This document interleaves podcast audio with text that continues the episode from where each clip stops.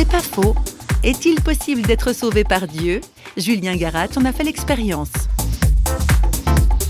J'ai toujours senti sa présence euh, de par un rêve euh, plus ou moins récurrent dans mon enfance que je faisais. Je crois que c'est un rêve que tous les gamins font, ce rêve de chute qui s'arrête jamais et on a l'impression qu'on va se cracher.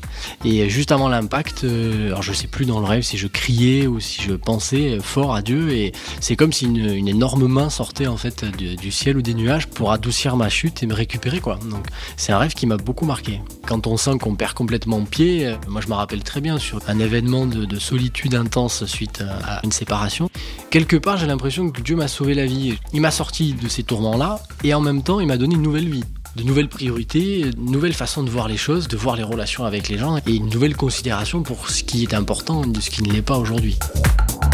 C'est pas faux, vous a été proposé par parole.fm.